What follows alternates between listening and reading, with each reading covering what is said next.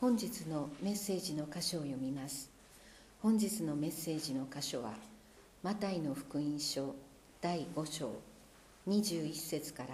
26節です。聖書は後ろの方新約聖書7ページになります。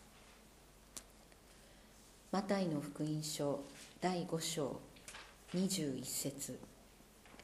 昔の人々に対して殺してはならない。人を殺す者は裁きを受けなければならないと言われていたのをあなた方は聞いています。しかし私はあなた方に言います。兄弟に対して怒る者は誰でも裁きを受けなければなりません。兄弟にバカ者という者は最高法院で裁かれます。愚か者という者は火の燃えるゲヘナに投げ込まれます。ですから祭壇の上に捧げ物を捧げようとしている時に兄弟が自分を恨んでいることを思い出したなら捧げ物はそこに祭壇の前に置き行ってまずあなたの兄弟と仲直りをしなさい。それから戻ってその捧げ物を捧げなさい。あなたを訴える人とは一緒に行く途中で早く和解しなさい。そうでないと訴える人はあなたを裁判官に引き渡し裁判官は下役に引き渡しあなたは牢に投げ込まれることになります。まことにあなたに言います。最後の一コドラントを支払うまでそこから決して出ることはできません。本日はこの箇所より激しい言葉から守られてと題してメッセージをお願いします。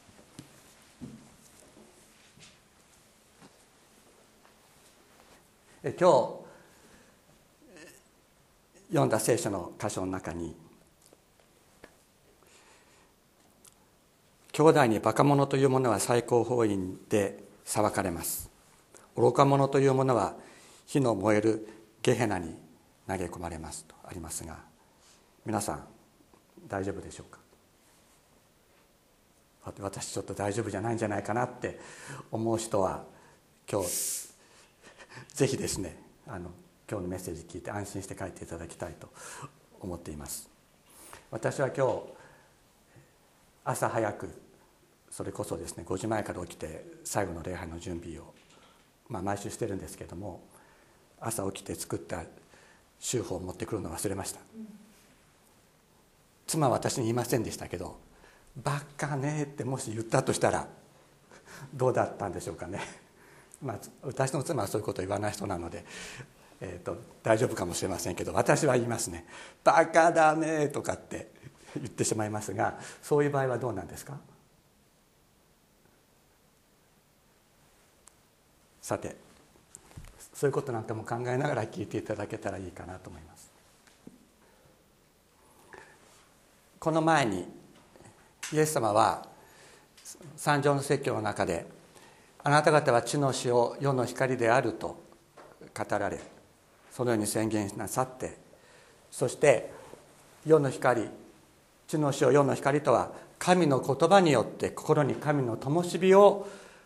与えられた者たちである。ということをおっしゃったわけです。イエス様の教えというのは決して抽象的なものでありません。具体的な教えをなさっていると私は理解しています。私たちがどう生きるのかということをイエス様は具体的に教えてくださっている。だから地の死を世の光としてどう生きるのかということの一つが今日の箇所であるということです。だからこれは具体的に世の中を生きていく上での知恵を教えておられると。生きていく上での指針を教えておられると。私たちは理解すべきであり聖書のテキストをそのまま読んで虚心坦懐にですねそのまま読んでいくとこれは決して抽象的な心の中の問題だけを取り上げていらっしゃるわけではないということがわかると思います。先週の箇所でこのように言われている。あなた方の義が立法学者やパリサイ人の義に勝っていなければあなた方は決して天の御国に入れません。今日の箇所なんかでもひょっとしたら誤解して読んでる人が多いかもしれないんですけれどもその誤解の原因はどこにあるかというと天の御国という言葉です。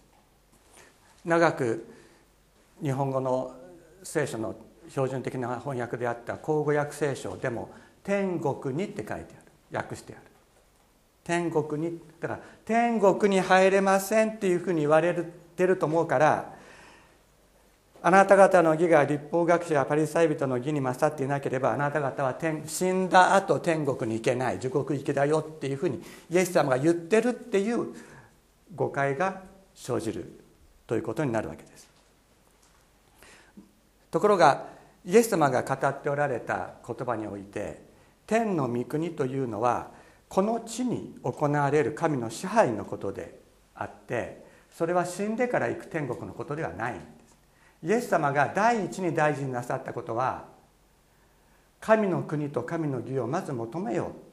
うで神の国というのは天国に行くということではなくてこの地上に神の支配神様の祝福が満ちるということをまず第一に求めようとおっしゃったということなんです。でそのことをが頭にしっかりあると今日の箇所なんかでも誤解せずに読み取っていくことができるということになります。でここにですねこう書いてある。怒ったら兄弟に対して怒ったら裁きを受けなければいけない。この裁きを受けなければいけないというのは裁きを免れない裁きを免れることはできないという意味なんですけども。であと兄弟にバカ者というと最高法院で裁かれる。で愚か者というものは火の燃えるゲヘナに投げ込まれる、まあ、ゲヘナっていうのは後でまたちょっと説明する予定ですがこれはエルサレムにあったゴミ捨て場です。知らなかった。エルサレムにあったゴミ捨て場のことです。でそのゴミを燃やしてたんですね。ずっと昼も夜もずっと燃やし続けていた。でそれがその地獄のイメージと結びついていくということになるんですけども実際にはゲヘナというのはエルサレムにあったゴミの焼却場であったということであります。で、まあ、一般的によくですね教会に行くとこういうふうに言われることがあります。心の中の怒りは殺人と同じ罪です。だから誰で誰だって怒ったことあるでしょ？人に向かってだからあなたも殺人者と同じ罪人なんですよで地獄に落とされないためにイエス様の十字架を信じましょうと言われることがよくある私もオーストラリアから日本に帰ってきてよく言われましたで最後の「イエス様を信じましょう」はいいんだけどその前は本当にここのテキストの解釈として解釈として正しいかということはもう一度見直さなければいけないと思いますでなぜかというとさっき言ったように「天の御国に入れません」のところの解釈がつまり死んでから天国に行くためにっていうふうに結びついてしまっているわけなんですね。じゃあその「怒って」という言葉とか「愚か者」っていう言葉は聖書の中でどういうふうに使われているか。イエス様の例え話の中で主人主人というのがこれは神様のことです。神様に対して1万タラントも莫大な天文学的な数字の負債を持っているしもべがいた。で神様がそれを返せと言った時に彼彼は返せなくてどうぞお許しくださいと懇願したために神様は許してやった。ところが1デナリ100デナリだね。100デナリを借りているしもべ仲間がいて彼に「もう少し待ってくれ」とあの言ったけれども彼は許さなかった。それで許さずに彼を、えー、牢屋に放り込んだ。そうすると主君は彼を呼びつけていった。悪い家来だ。お前が私に懇願したから私はお前の負債を全て免除してやったのだ。私がお前を憐れんでやったようにお前も自分の仲間を憐れんでやるべきではなかったのかと言ってこうして主君つまり神様は怒って負債を全て返すまで彼を極利たちに引き渡した。これこの怒ってっていうのはギリシャ語で同じ言葉です。怒ったら裁きを受けなければいけない。神様怒ってんだけど神様は裁きを受けるのかしら。どうする？それから神様が怒ったって怒ってっていうところまたねマタイの福音書の22章の4節から7節に出てくるんですけども王がですね自分の息子のために婚礼の披露宴を催した。でそして客を呼びに行かせるんですけ呼びに行かせるんですけれども彼らは来なかったんですね。招待した客にこう言いなさい。私は食事を用意しました。私の牛や肥えた家畜をほふり何もかも整いました。どうぞ披露宴においでください。と。そう言ってしもべたちに言わせた。ところが彼らは気にもかけずある者は自分の畑に別の者は自分の商売に出て行き残りの者たちは王のしもべたちを捕まえて侮辱して殺してしまった。そこで王つまり神様は怒って軍隊を送りその人殺しどもを滅ぼして彼らの町を焼き払ったこれもギリシャ語で同じ言葉が使われてさらに皆さんびっくりするかもっとびっくりするのかもしれないのがこれ。あこちら愚か者というものは燃えるゲヘナの火に投げ込まれるってイエス様もおっしゃってるんですけども。でゲヘナっていうのはさっき言ったようにエルサレムのゴミ捨て場。常時火でゴミを燃やし続けた。これが地獄のイメージとして定着したわけですがイエス様はこういうおっしゃっている。災いだ目の見えない案内人たち。お前たちは言っている。誰でも神殿にかけて誓うのであれば何の義務もない。しかし神殿の黄金にかけて誓うのであれば果たす義務がある。愚かで物の目の見えない者たち。イエス様。愚か者って言って。イエス様が言ってるんですよ。イエス様は愚か者というものはゲヘナーの火の中に投げ込まれるっておっしゃってるのにイエス様自身が愚か者って言ってるんです。だからイエス様は十字架の自国の苦しみを受けた。それそうなんです。でも誰がそうしたかというと神様の罰だったってことではない。そこを区別して理解しないといけない。聖書の中ではですね怒ること。それ自体を罪とは言っていません。例えばエペソビテの手紙4章26節。怒っても罪を犯してはなりませんと。書いてありますけれど訳してありますけれどもギリシャ語では怒れ。しかし罪を犯すな。そういう意味であります。だから聖書は怒ること自体を悪とか罪とか言ってるわけではないんです。2年ぐらい前になりますかね。実は私が十数年もう20年ぐらいになりますけど元気の出る聖書の言葉のメッセージをインターネットで皆さんに公開してあの配信してますがある有名教会の牧師がですね私の名前だけ消して自分の インターネットの聖書メッセージのところにもう全部それをこう貼り付けてたんです。で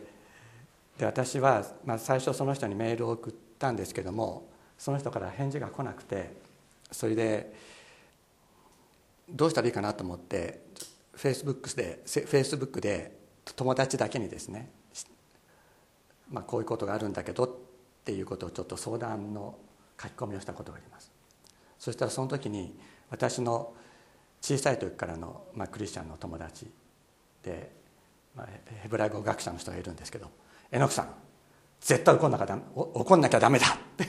絶対怒れっていうふうにこうアドバイスをくれでも兄弟に向かって怒る者は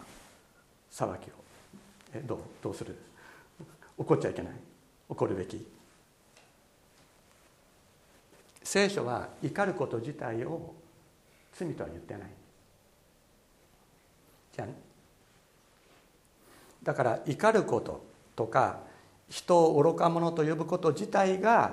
神に許されない罪なのではないということなんです。イエス様がおっしゃってるの。愚か者。でここで裁きを受けなければならないとかゲヘナの火に投げ込まれるっていうのはどういうことかというとこの世での現実的な裁きということを意味しているわけなんです。神様があなたを許さないよって言ってるんじゃないんです。ではキリストのここでの教えは何かって言ったら弟子たちがこの世の裁きから守られるための知恵を授けておられると理解されるべきということになるわけです。イエス様自身はパリサイ派の立法学者たちに、まあ、この間言いましたけどもイエス様自身もパリサイ派の立法学者だったんです、ね、そのパリサイ派の立法学者たちに「愚か者目が見えないもの災いになるかな」と激しい言葉を使っておられるんです。それは神様の彼らに対する怒りまた神様の言葉の代弁をイエス様はなさったわけですね。神様自身がパリサイの立法学者たちに向かって「愚か者目の見えない者たち」と言って神様が言っておられるその神様の身思いをイエス様は代弁なさったわけ。ですしかしそれによってパリサイ派の立法学者たちからイエス様は恨みを買うわけ。恨みを買ってそのことによってイエス様は命を狙われることになるんです。でその結果十字架の苦しみにイエス様は投げ込まれた。つまり燃えるゲヘナの火に投げ込まれるという経験をイエス様はここでなさるわけです。人々は神様の言葉を代弁したイエス様を裁いて殺した。だけどイエス様は今弟子たちに何とおっしゃってるかというとお前たちはその必要はないとおっしゃってるわけです。人の恨みを買うような言葉を使うな。どうですか皆さん？バカとか能なしとか言われたらいつまでだったってその憎しみっていうのは心に残りますよね。そうするといつか仕返ししてやろうっていう気持ちは心の中に残ります。で今と違ってですねこの当時のユダヤの世界っていうのはこれは神を冒涜するとこれは死刑というそういうまあ実際に試験されたかどうかということは別としてですよ。そういうような規定はあったわけです。でそこで2人以上の人がね集まってあの A さんっていう人は神を冒涜する言葉を語っていたっていうふうに2人の人が証言したら有罪になっちゃうんです。証拠証拠はその2人の証言ですから。そうすると人の恨みを買うような言葉をバカとか能なしとかそういうような言葉を言われた人はどっかで足上げ足を取って神を冒涜した言葉をあいつは語ったって言って仲間を集めてその人を有罪にすることができたんです。だからお前たちはそういうことに陥らないようにしろとイエス様は教えておられるわけなんです。で自ら争いを引き起こさ引き起こさずに平和のうちに伝道しろということをイエス様はおっしゃってあなた方は蛇のように悟く鳩のように柔和であれとおっしゃった。イエス様自身は神様の言葉を代弁する者として激しい言葉を語って自ら十字架の道を行かれたわけですけれどもでイエス様は弟子たちが同じように激しい言葉を語って人々の恨みを買ってそして殺されていくことを望んでいらっしゃらないでこういうふうに理解する理解するとその次のところにどうつなどうつながるかがよくわかる。これをもしね神様に裁かれないために怒ったり誰かにバカ者って言うなっていうふうに理解したら次がつながらないんです。ですから祭壇の上に捧げ物を捧げようとしている時に兄弟が自分を恨んでいることを思い出したなら捧げ物はそこに祭壇の前に置き行ってまずあなたの兄弟と仲直りをしなさい。それから戻ってその捧げ物を捧げなさいっていうのはこれはおそらく動物の捧げ物です。羊とかあるいは鳩とか。それを祭壇のところに持ってたってことはそこにもう祭司が捧げ物を捧げようとして作業を始めてるかもしれない。だけどその時に自分が誰かに向かって「バカ野郎」って言ったためにその人が自分を恨んでいるかもしれないということを思い出した。そしたら神様に対する捧げ物をするというのは何よりも重要なイスラエルの民の礼拝行為であると考えられていたけれどもそれよりもまずそれにも増してバカ野郎って言ってしまったあの人のところに行ってごめんって言いに行け。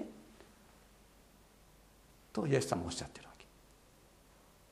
そうするとこの話の流れがよくわかるでしょ。そしてあなたを訴える人っていうのは何かって言ったらあなたが暴言を浴びせかけて恨み恨あなたのことを恨んでる人のことなんですよ。でその人があなたの弱み何か見つけてですねそして訴えようとして引っ張っていく時にはなんとかあの時あなたに対して悪い言葉を言ったこと本当に悪いと思ってるって言って仲直りしろって言うんです。イエス様はそういうふうにして我々が激しい言葉を使って他の人たちをに怒りを引き起こす恨みをその人たちが私たちを恨むような状況にならないようにということを教えてくださってるわけです。これは伝道する時でも非常に重要ですね。私自身今回ギリシャ語を調べて「あイエス様言ってるじゃん」って「愚か者」って。いうのをギリシャ語を見てそして分かった時にイエス様が具体的にどういうふうにどういう態度で伝道するようにと教えてらっしゃるかということは何か分かった気がしました。確かに。こちらの偶像に手を合わせこちらの偶像に手を合わせあちらの偶像に手を合わせてる人たちを見るとじゃないって言いたくなる。でもイエス様は言うなとおっしゃってる。そうではない。もっと別のアプローチでイエス様の福音を伝えることを私たちに教えておられるということが分かってくるわけなんです。イエス様は決してこのイエス様の福音を述べ伝えるということが他の世の人たちを侮辱することであったりバカにすることであったり蔑むことであったり上から目線で伝えることでもなく本当に低められたものとして伝えていくことなんだということを私たちに教えてくださっている。そうすることによって私たちから私たちが世の人たち他の人たちから世の人たちから裁きを受けない。裁きを受けずに神の国をこの地に作っていく。そういう働きを私たちにさせようとイエス様はしてらっしゃると。いうことが分かってくるわけです。だからねバカだなとかって言ってもそれは大丈夫なんです。そういう関係な関係の時には。でで私が息子とかに「バカだなお前」って言ったとしてもそれはそういう愛の関係がある中においては別にそれで傷つけるわけでもないわけですよね。だけどそういう愛の関係がない時において「バカじゃない」とかって言ったりするとそれは深く相手を傷つけることになりいつか何かあったら仕返ししてやろうとかっていう気持ちがどうしても出てきちゃう。そういうところからイエス様私たちを守ろうとしてくださっているっていうことを今日覚えたいと思います。お祈りしましょう。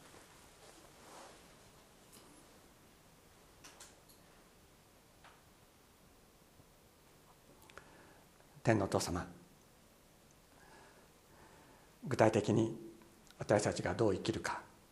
どのように伝道するかどのようにあなたの神の国をこの地に成していくかということ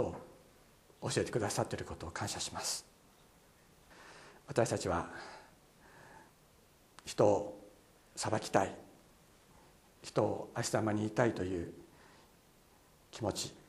そういうものに襲われることがありますけれども天のお父様イエス様がこうやって教えてくださったことを心に留めながら天のお父様自分たちの心をも収めていくことができるように導いてください。イエス様あなたは父なる神様のお心その言葉を代弁してノーはノーと語ってくださいました。そのためにあなたは十字架の道を歩まれましたがそれは私たちがその道を行かなくても済むためであったということを今日改めて教えていただき感謝いたします。天のお父様イエス様あなたのその覚悟の思いを私たちも受け止め